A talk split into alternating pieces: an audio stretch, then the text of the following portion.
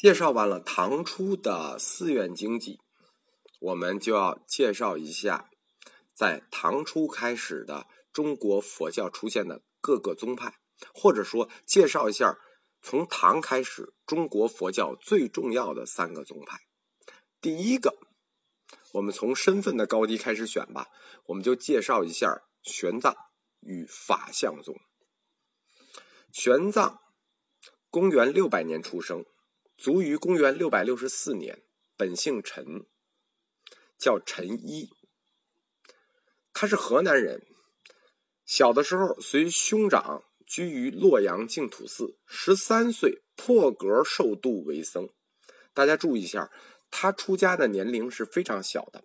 历史上有很多名僧出家年龄很大。隋末大乱的时候，玄玄奘。随兄西去长安，跨过剑阁，来到了成都。在当时的成都，佛教义学颇盛。我们说过啊，这个社会只要动乱的时候，他义学都会很盛。尤以讲习有部论著和设大成论为最。玄奘就参与了各家的讲习。我们知道，整个佛教就是三套哲学体系：有部哲学体系。大乘中观体系，这个设大乘论就是属于大乘中观体系的后一步，它已经接近了瑜伽行派的前一步。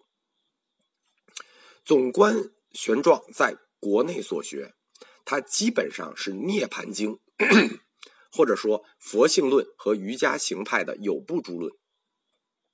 他所经历的求学的路线，主要是当时南方的社论师。就是讲摄大乘论的，和北方的地论师就是讲实地论的活跃地区。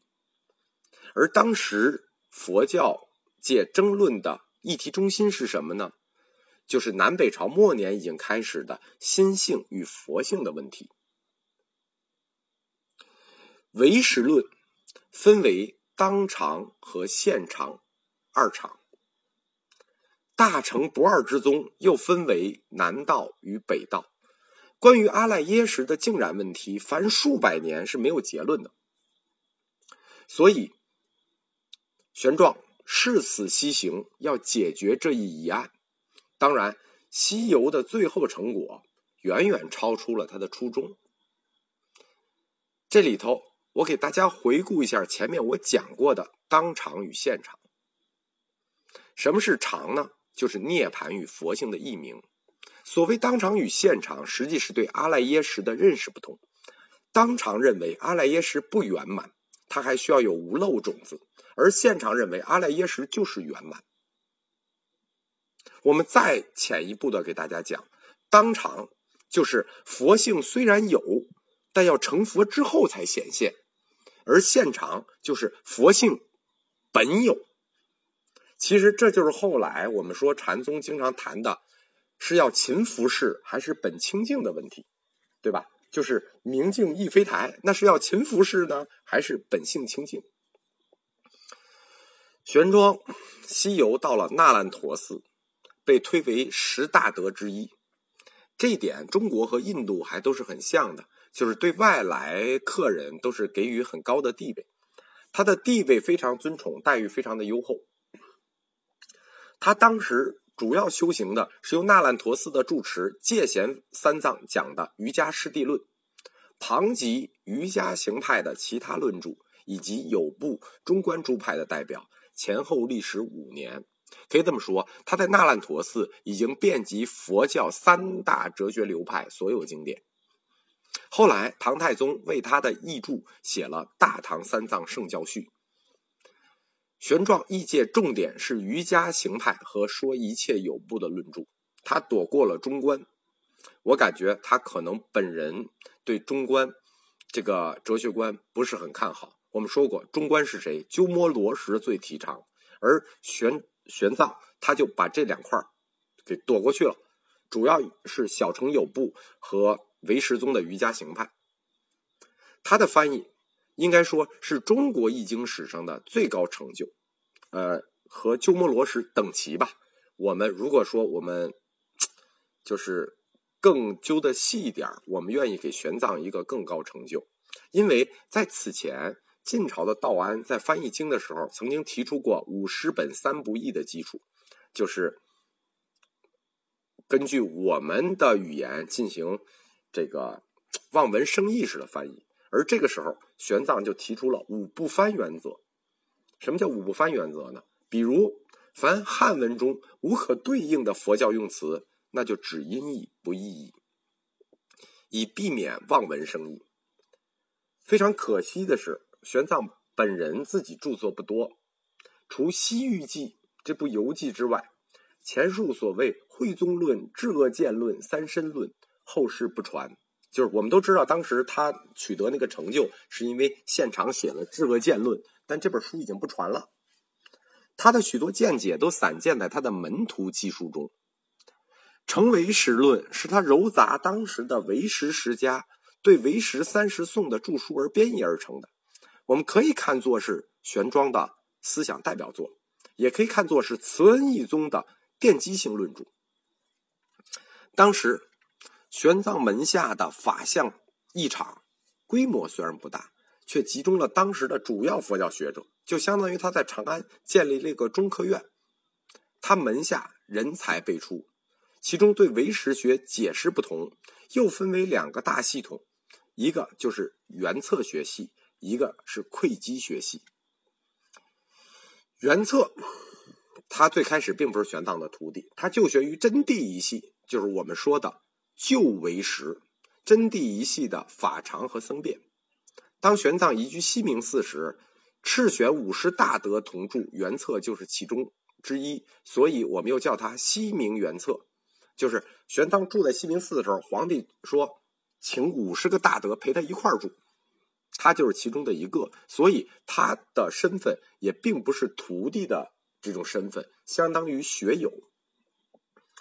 他和窥基从玄奘听讲了成唯识论和瑜伽师地论，在某些问题上，他与窥基是不同的。原策有意思的是，他的知名弟子，他收的徒弟都是新罗人，后来回到了朝鲜，都被推为新罗法相宗的始祖。我们将来会抽一小节讲到日本佛教史和朝鲜佛教史。我们这时候会再次提到原策，慧基是玄奘真正继承他衣钵的弟子，长安人，出生于唐朝的贵族。据传，他独受玄奘所讲陈那之论，而大善因明三支。这个东西现在汉传佛教里已经没有了，实际是印度佛教逻辑的最高峰，就是陈那和法称的因明。什么叫因明三支呢？从哲学上讲，就叫三段论。比如说，火有烟，而山有烟，所以山必然有火，这就叫三段论，叫因明三支。我们中国后来又把它扩展为了因明五支。慧基追随玄奘，信奉弥勒兜率净土，弘扬法华经，先后到五台山、太原等地传法。他传法的路上一直有三个车跟随，前车是经论，中车是自己坐，后车是自己的家妓女仆，所以后来又被讥为三车和尚。这里我说过，无论是早期的鸠摩罗什，还是到后期的慧基，他们都是这个呃比较风流的，他们的才华横溢，传述极多，号称百本书主。据说，据他说，玄奘编纂的《成唯识论》就是根据他的提议写的，所以由他后来代表玄奘创始的唯识法相宗，亦称慈恩宗。我们为什么先提到法相宗呢？其实后来法相宗自溃基之后就不传了，就中国后来就没有唯识法相宗了，就是溃基以后这个宗就断了，这个宗一共。可能就传了一百五十年都不到，因为他的哲学体系太太艰深了，中国人不愿意学习这么艰深的哲学体系。但我们为什么一定要先提到他呢？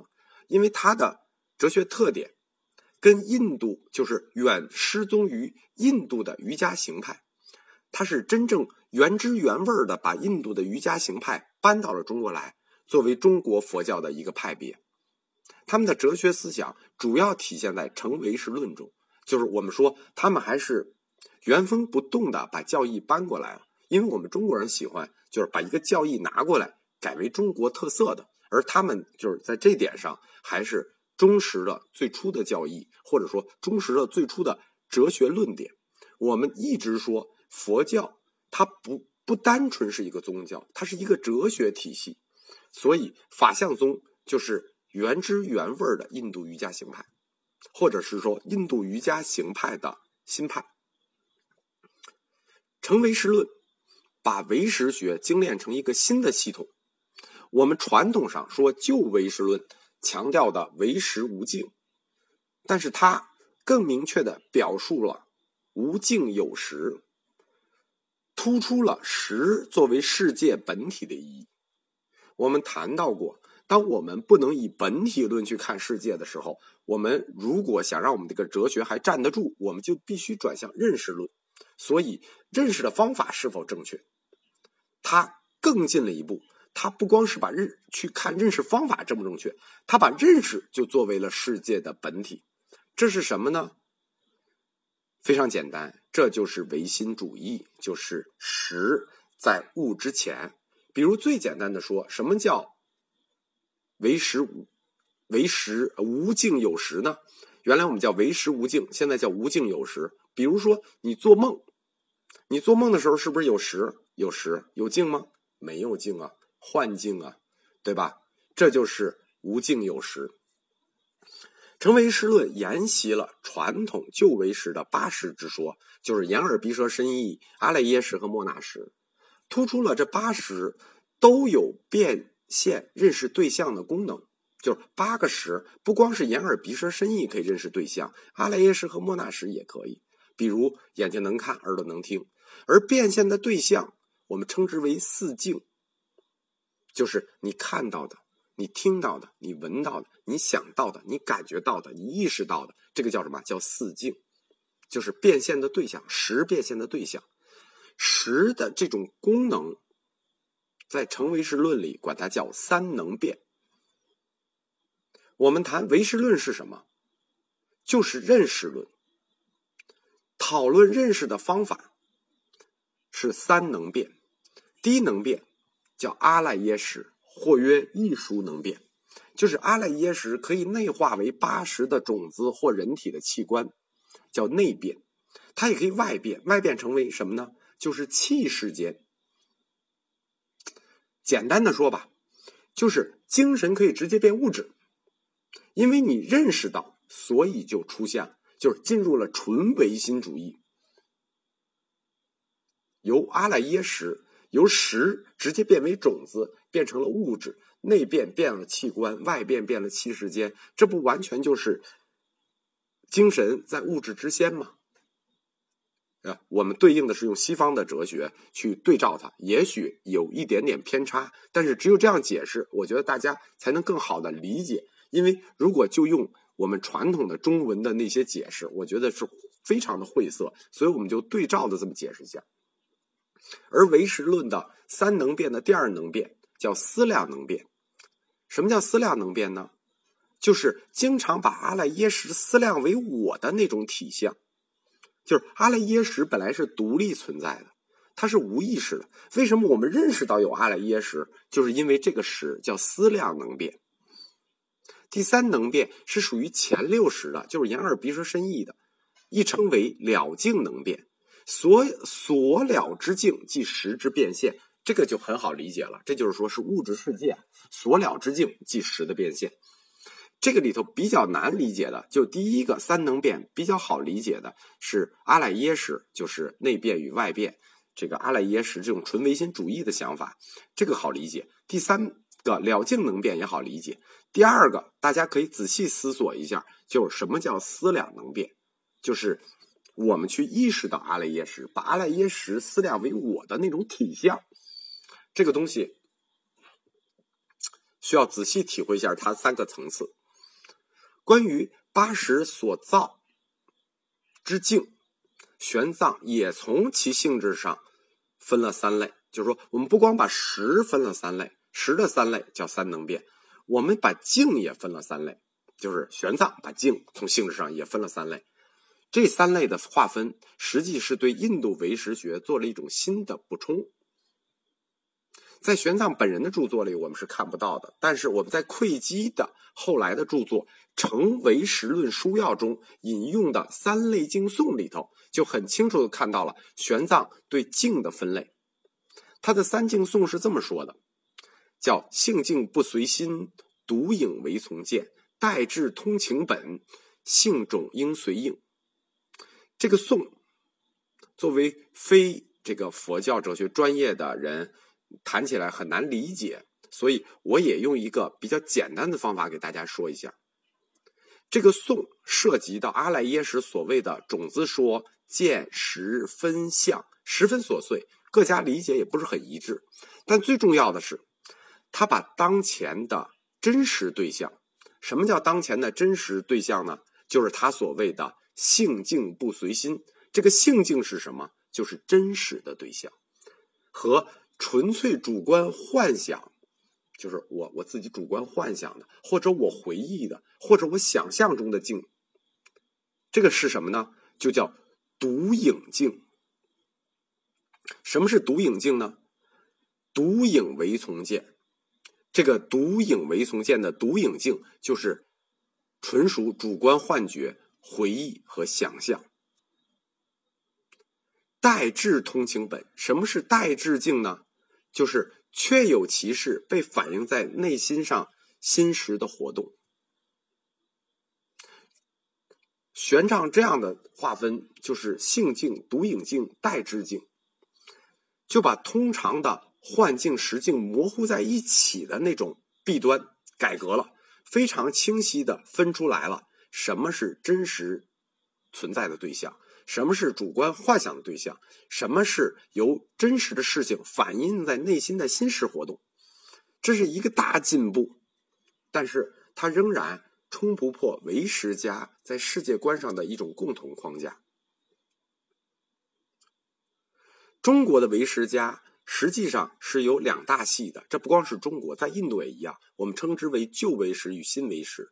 其中以菩提流支和真见为首的旧一家。基本上都把诸识的最高本体归结为了自性清净心，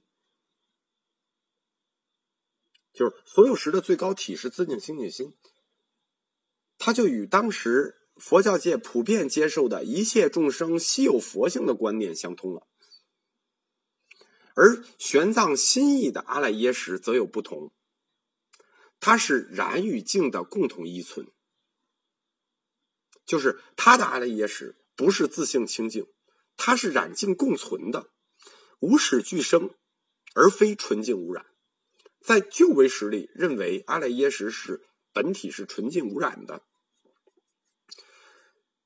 旧义认为清净心就是真如，即唯识理；而新义认为清净心属于佛智范畴，是契合了真如唯识理的结果。什么意思呢？清净心在心意里头，就是旧意认为清净心就是真如，就是唯识理，就是最终真理；而心意认为清净心它不是最终真理，它是最终真理的结果，它是真理与佛智与真如契合的结果。看见没有？从这一点我们就看到。佛教始终在追求的是什么？追求的是最终真理，这就是佛教哲学带给我们的特殊魅力。慈恩宗这些有益于当时的主张，给宗教实践带来了很多新的特点。最重大的就是转性、转一说和种性说。他所谓种性，是借用了印度当时存在的种姓制度。表示众生成佛可能性上的一种区别。慈恩宗立种性为五种性，即声闻、独觉、菩萨三乘和无性不定。大家都知道，成佛有三乘：声闻弟子、独觉和菩萨。他又加了两种：无性与不定。其中无性有情，完全没有佛性。什么样的无性有情完全没有佛性呢？或者说小乘已经进入了无余涅槃，就绝对不会转成大乘？什么意思？你已经修成了阿罗汉果，您就别想再去修佛果。这种说法实际是想突出佛教必须去对社会和众生去尽尽责的大乘菩萨性。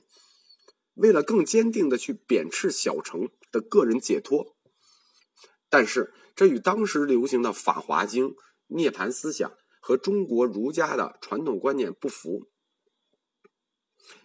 尤以天台宗为首，对他们进行了多方的责难。因为我们中国大众还是能接受那种人人都可成佛的普遍佛性论，尤其是一些在家修行的居士已经修了小乘了，不能你说没用就没用啊。对吧？你说我们修小乘修了也没用，那就没用了，这不岂不是太扯了？而转依的依，在唯识家里头，通常指净染根据的精神实体，而慈恩宗这里既是指的阿赖耶识。他们认为，通过宗教修习的熏染，藏识里的污染种子就会减弱，清净种子就会增强，最后就形成了。识转智，就是识为识的识转成了智，而使杂染的阿赖耶识变成了纯净的阿赖耶识，这就是成了佛。因此，转一就是世界观的根本转变。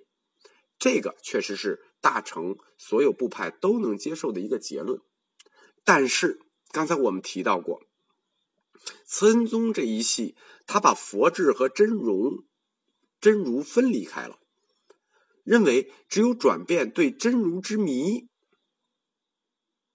把真如之迷转变成真如之智，才能转换藏识中的净染。所以这么听起来，真如似乎就成了一种独立于识之外的东西。